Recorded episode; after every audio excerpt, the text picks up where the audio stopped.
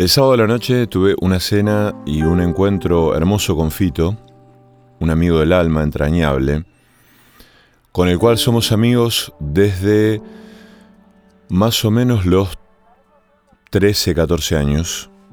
Él es un poquito más grande que yo, podríamos decir mis 13 o 14 años y sus 15 o 16. Y mm, en medio de una charla infinita, interminable y muy gozosa, em, él me cuenta que hay gente que a él le, insiste, ¿no? Para que se vaya del pueblo, como refiriendo una forma del fracaso, ¿no? El quedarse en el pueblo. Entonces gente eh, que, que, se atribuye el derecho para decirle a él lo que tiene que hacer, le, se lo dice más o menos en estos términos, salí de esta burbuja, vos, vos estás para otra cosa, em, e, e, es esta burbuja eh, destructiva, gris, eh, vos porque te quedás ahí en esa burbuja, ¿no? Como que le refieren esa, eh, ese aspecto negativo y bueno, y él escucha con, con más o menos silencio y pasividad. Bueno, después, cuando yo le pregunto si él es feliz ahí, él me dice que sí, claramente, que obviamente tiene momentos de, de zozobra, como se dice, em, pero que en general es feliz, está bien en ese hábitat, en ese ámbito, en el que mezcla em, placeres y satisfacciones del orden de lo personal con algún que otro logro laboral y bastante esfuerzo eh, para ganar un mango, ¿no? Pero que en medio de todo eso, él es feliz, él la pasa bien.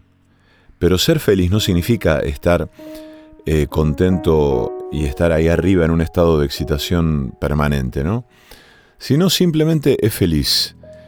Y la verdad es que, mm, si bien él mm, vive más o menos abrumado por cuestiones existenciales o de lo que podría haber sido, eh, no se hace demasiados cuestionamientos de esa índole. Y mm, pensaba en la fantasía de, como se dice acá, de pegarla, de hacer el gol de media cancha o de hacer el gol de tiro libre, de, mm, de ser convocado por una gran productora, de firmar el contrato. En mi caso, por ejemplo, se da cuando Estoy cerca de poder grabar una publicidad para alguna productora o agencia de Buenos Aires y poder cobrar las tarifas que se manejan allá, que son las más altas en lo que tiene que ver con Argentina y que francamente son montos exorbitantes para cualquier trabajador. Eh, hay locutores que trabajan muchísimo, locutoras y locutores que trabajan muchísimo en la, en la, en la cuestión comercial de la publicidad, eh, y que ganan sumas estrafalarias de dinero, em, que no tienen ningún diálogo con el trabajador medio, el que está bajo eh, el paradigma, digamos, de los contratos y las leyes y los sueldos mínimos y la pelea con sus ocho horas diarias, la relación de dependencia o eh, la facturación y el monotributo. Entonces cuando yo estoy cerca de pegar una grabación así, me viene un vértigo, me viene una ansiedad muy grande, porque siento que estoy por hacer el gol. Em, algunos goles he hecho, como todos, ¿no? Menos que más. Pero cuando eh, estoy ante la inminencia del gol o cuando la pelota pega en el palo, eh, siento un vértigo impresionante que tiene que ver con esto de pegarla, ¿no? Y con la fantasía de, generar una rueda en la que, bueno, haces un gol y hay una racha, después empezás a hacer otro y así te convertís en un goleador y empieza a entrar dinero a la, a la cuenta, ¿no? A las arcas personales y familiares. Cuando el gol no se da, cuando la pelota pega en el palo, cuando llaman a otro, cuando uno queda desplazado en medio de un casting, cuando a uno no se le dan las cosas, sobreviene una mezcla de sensación de derrota, de desazón, de eh, sensación de fracaso, em, de pérdida y todo eso, ¿no? Tan conocido. Em, y a mí me pasó que hace unos días estuve por hacer unos goles, pero no entró la pelota. Una pegó en el palo, otra eh, lo rozó, otra me la atajaron y así. yo que no soy futbolero, estoy dando muchos ejemplos futbolísticos, futboleros, para después arribar a una canción que les quiero compartir. Em, cuando me confirman que el gol no está este, concretado, que la pelota pegó en el palo o lo que fuere, me invadió una mezcla de derrota, de desazón, de qué macana, mira vos, y no, y volver un poco con la cabeza agacha, las manitos en los bolsillos, caminando, silbando bajito, a casa. A casa, ¿a dónde? A la burbuja. A esa burbuja que a Fito mucha gente le dice que tiene que abandonar porque él está para otra cosa, o porque tiene que dejar esa mediocridad en la que vive, etcétera, ¿no? Y pensé hoy, llevando a mi hija en la escuela, en ese, en ese intercambio que tuve con Fito, porque pensé que a mí también me pasa muy, muy seguido, ¿no? Esto de estar por meter el gol pero no hacerlo. No, la pelota no, entra justo, pegó en el travesaño, lo que fuere. Y volver a la burbuja conocida, volver a em, el, el pertrecho conocido, a la manera de hacerse la ganancia que uno conoce y que uno tiene a mano que no es, que no es desdeñable, por cierto, pero tampoco nos puede asegurar la vida. Entonces pensaba que en esa burbuja hay mucho de, a veces, de mediocridad, de insatisfacción, de algo grisáceo, de algo muchas veces despreciable, pero también está uno en esa burbuja y está lo que uno puso a rodar. En esa burbuja también hay mucho de deseo, hay mucha apuesta a lo que uno quiso y logró.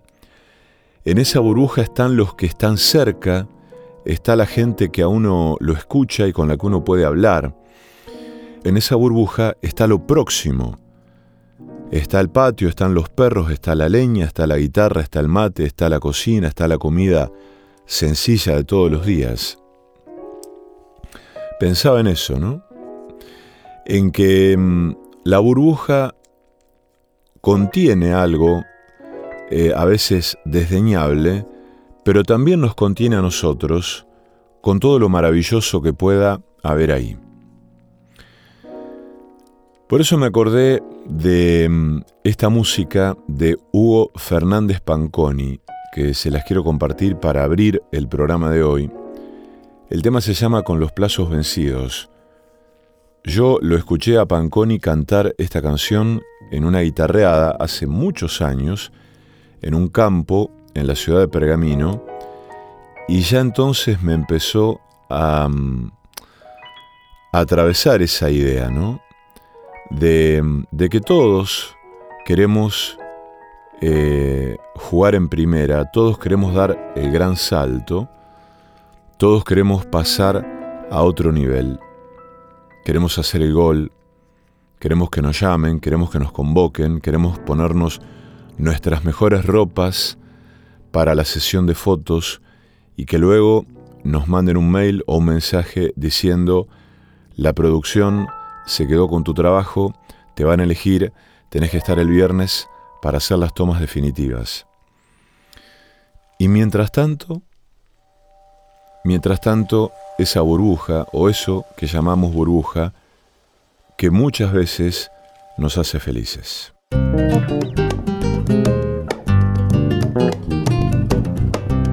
A esta altura hay que asumirlo. No voy a jugar en boca. Cuando acusas 30 largos otro medio campo toca. No voy a tirar paredes para una hinchada adelante. bien saltaré los muros que me aparezcan delante ya se va poniendo oscuro y hay olor a vigilante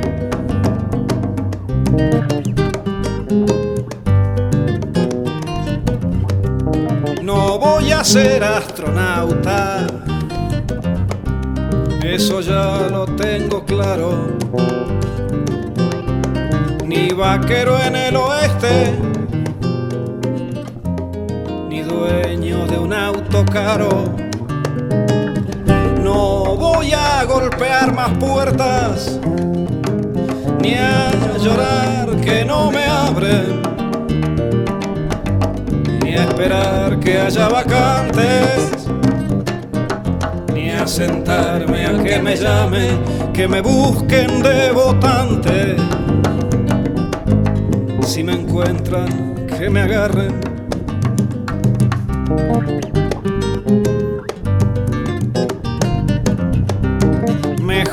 Hacerse la idea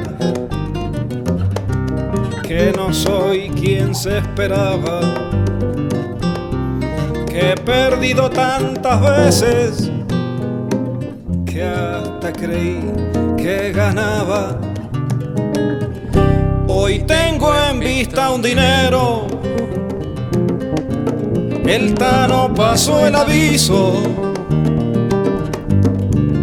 comprarte una vida y juntar los sueños del piso. Ya se asoma la salida. El señor de los permisos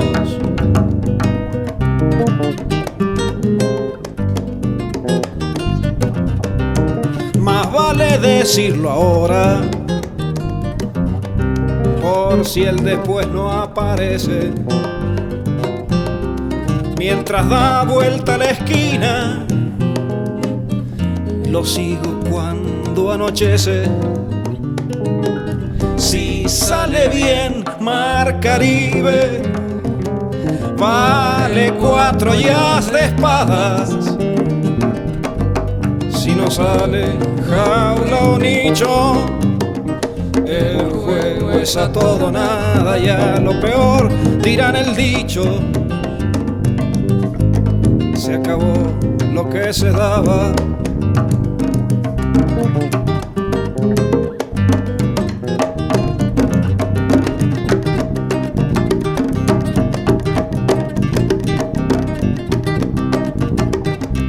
esta altura hay que asumirlo. No voy a jugar en boca. Cuando acusas 30 largos, medio campo toca. Si sale bien Mar Caribe, vale cuatro ya de espadas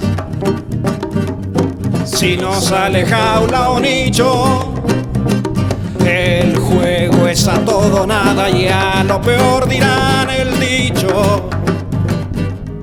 Se acabó lo que se daba. Se acabó lo que se daba.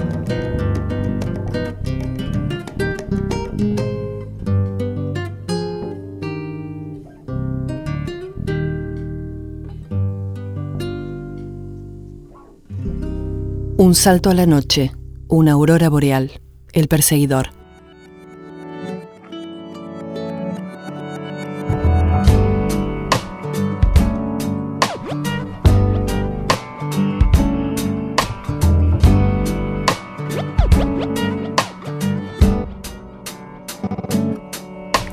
Que viva la poesía, que viva siento mi lengua cuando tu lengua está sobre la lengua mía.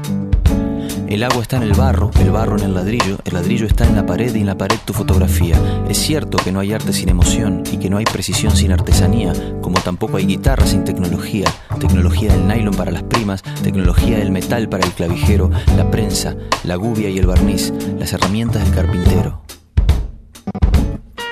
El cantautor y su computadora, el pastor y su afeitadora, el despertador que ya está anunciando la aurora y en el telescopio se demora la última estrella. La máquina la hace el hombre y es lo que el hombre hace con ella.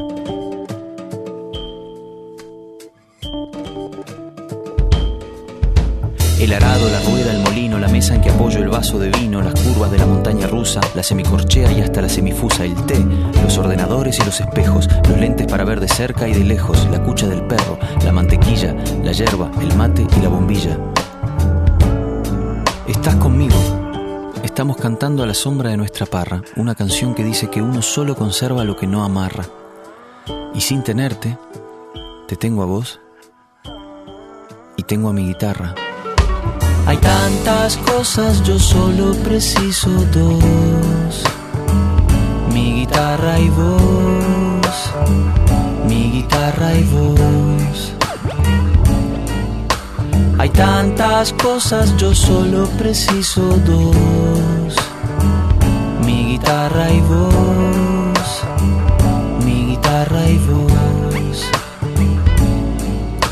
Hay cines, hay trenes, hay cacerolas, hay fórmulas hasta para describir la espiral de una caracola, hay más.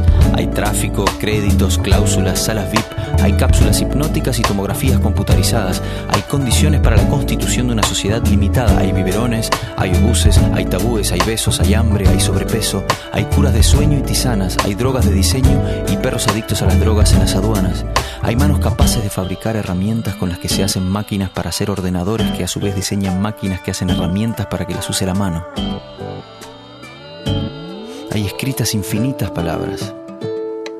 Zen, Gol, Bang, Rap, Dios,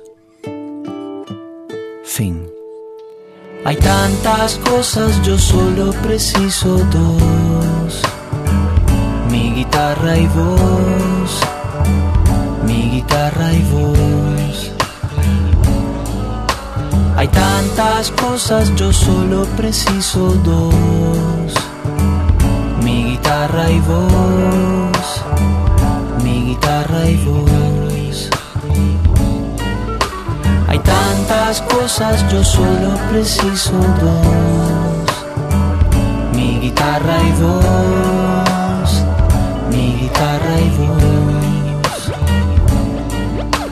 Hay tantas cosas, yo solo preciso dos. Mi guitarra y voz, mi guitarra y voz.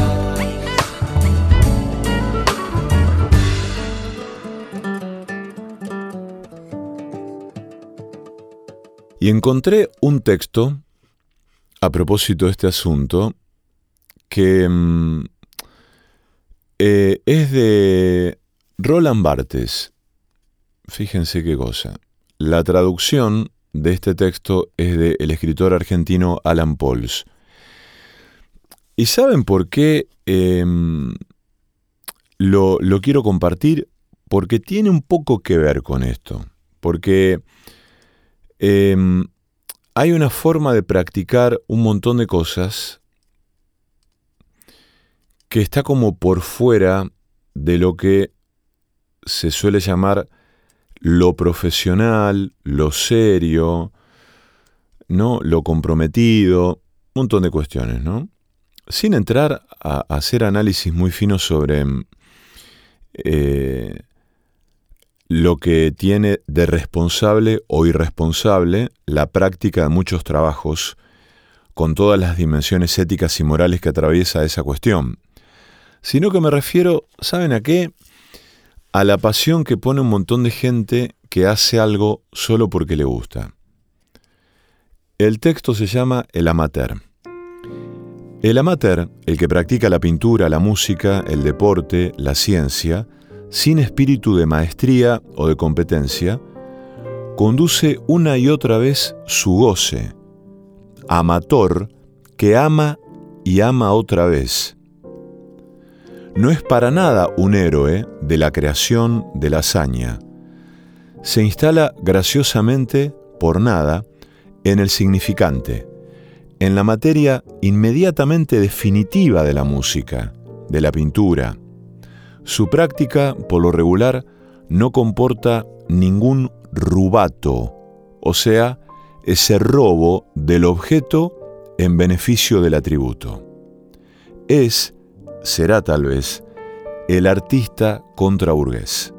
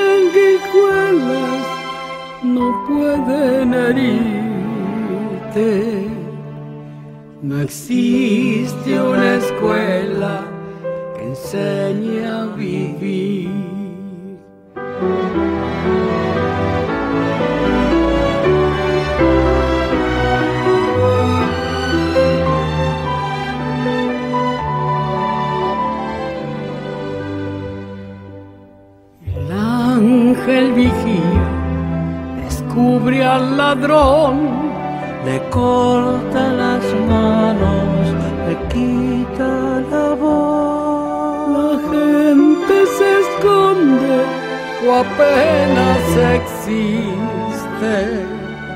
Se olvida del hombre, se olvida de Dios.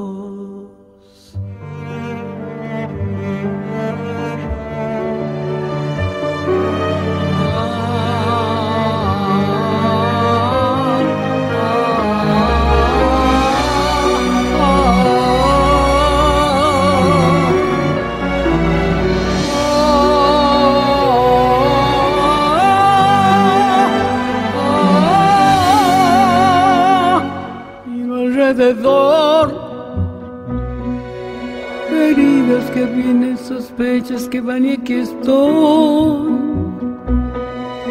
Pensando en el alma que piensa y por pensar no es alma. desarma y sangra.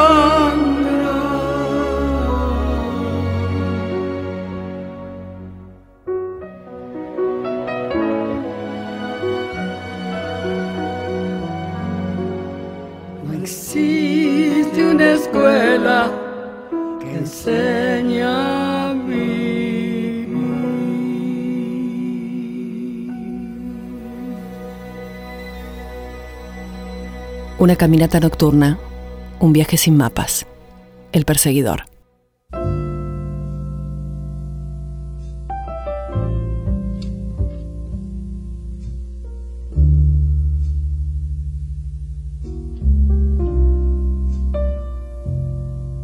El otro día un amigo me recuerda este texto de Ítalo Calvino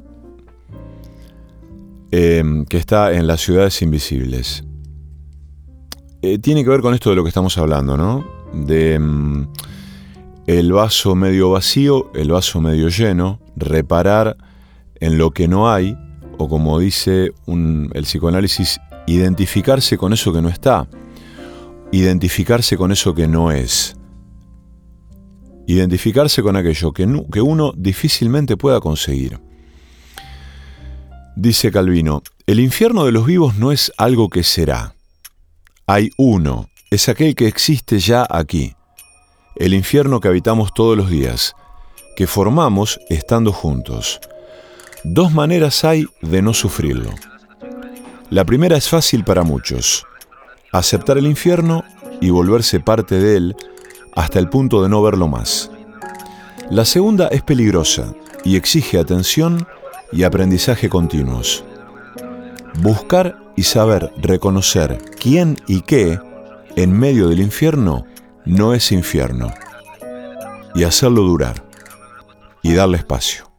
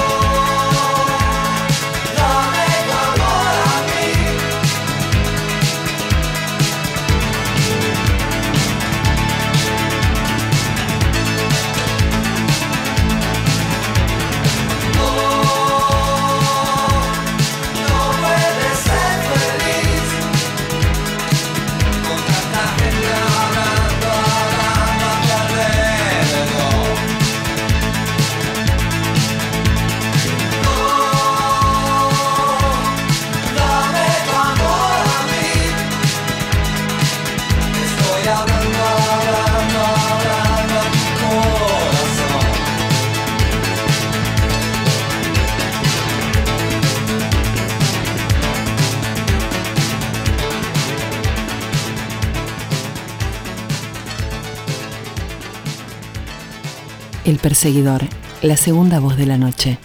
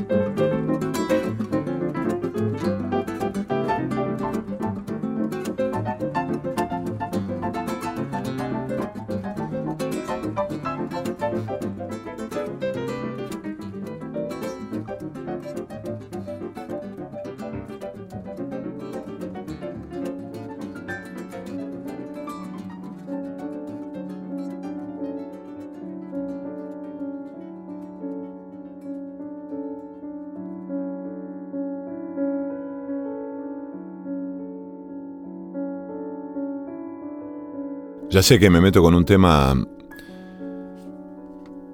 como, como decía un amigo, viscoso. Em, porque esto tiene que ver con, a veces, la... mm, eh, ¿Vieron ese, ese dicho que dice, es, eh, a veces buscando lo mejor se pierde lo bueno? Bueno. Porque uno hay, a veces escucha gente y se tienta con cosas y se pierde en la zanahoria que tiene ahí adelante de sus ojos, ¿no? Se obsesiona con, con, eh, con lo que uno no tiene y naturalmente pierde de vista lo que sí tiene. Hablando de esto, me vienen ideas y me vienen textos, me vienen recuerdos de cosas, ¿no? Que me parece que tienen que ver con, con lo vital. Me parece que esa es la, la cuestión. Y busqué eh, en una especie de introducción que hace Claudia Massín de su libro la desobediencia, la poesía reunida, justamente un texto que se llama Poesía y desobediencia. Em, y les quiero compartir esto para, para despedirme hoy, pero también para leerle esto a mi amigo Fito.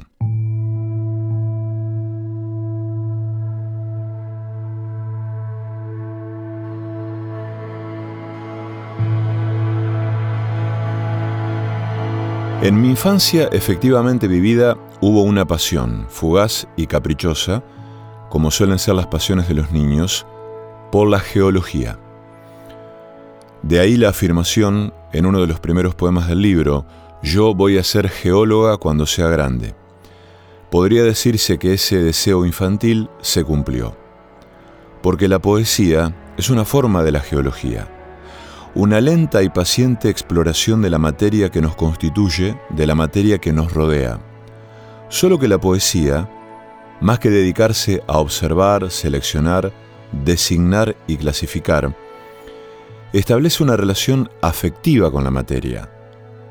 Y por sobre todo, nos revela que las aparentes gradaciones entre los seres animados e inanimados no son tales, que nada es mejor que nada, que un ser humano no tiene más derecho a la existencia que una piedra o un insecto. Partículas todos del mismo cuerpo, aparentemente separados. La poesía nos lleva a observar con atención. Y si observamos con atención, quizás empecemos a fusionarnos con todo lo que existe, y entonces las categorías dejen de regir, y lo ínfimo se transforme en imprescindible, lo degradado en noble y así. ¿Cuáles pueden ser las consecuencias en nuestra vida de esa marca que imprime la poesía? Es fácil imaginarlo. La rebelión. La revuelta contra un modo de ver y sentir las cosas que nos aísla de todo lo demás. que nos instala en un lugar de privilegio que no es tal y que nos hace sentirnos satisfechos si estamos en el tope de la escala evolutiva y desdichados si pertenecemos a los más frágiles.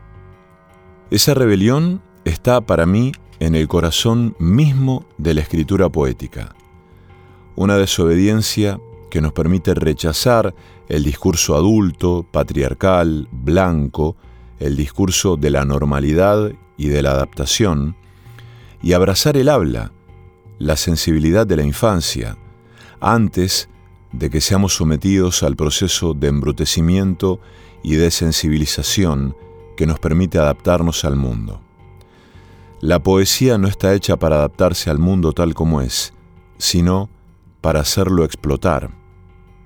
Y para que el mundo explote, debemos empezar, según creo, por hacer explotar nuestro propio mundo, los mismísimos cimientos de ese mundo que fueron construidos en la infancia.